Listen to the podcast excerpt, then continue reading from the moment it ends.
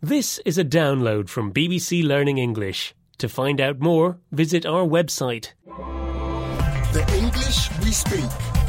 From BBC Learning English.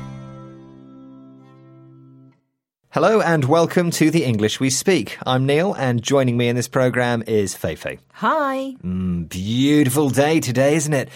Blazing sunshine. Oh, it's so warm. Yes, it is. And luckily for you, your shift is finished after this program, isn't it? Yep, but you have to stay here till evening on the late shift.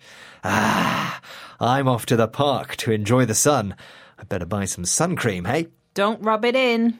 Ah, okay. See you later. Two hours later. My word, Neil, what's happened to you? You look like a lobster. It's very hot and sunny out there. But what about the sun cream? You told me not to rub it in, Feifei. Okay, I think I need to explain something. We use the expression to rub something in when a person keeps mentioning something another person wants to forget.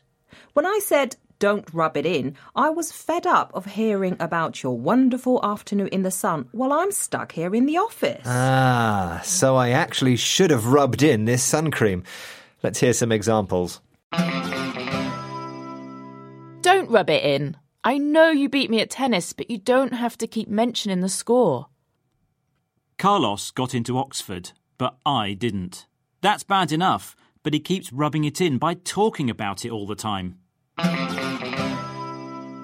This is the English we speak, and in this program, we're learning the phrase to rub it in.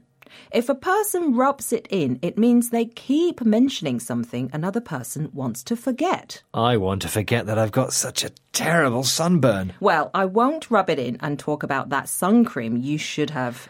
Should have rubbed in. Thanks, Feifei. Ouch. Bye. Bye. The English we speak. From bbclearningenglish.com.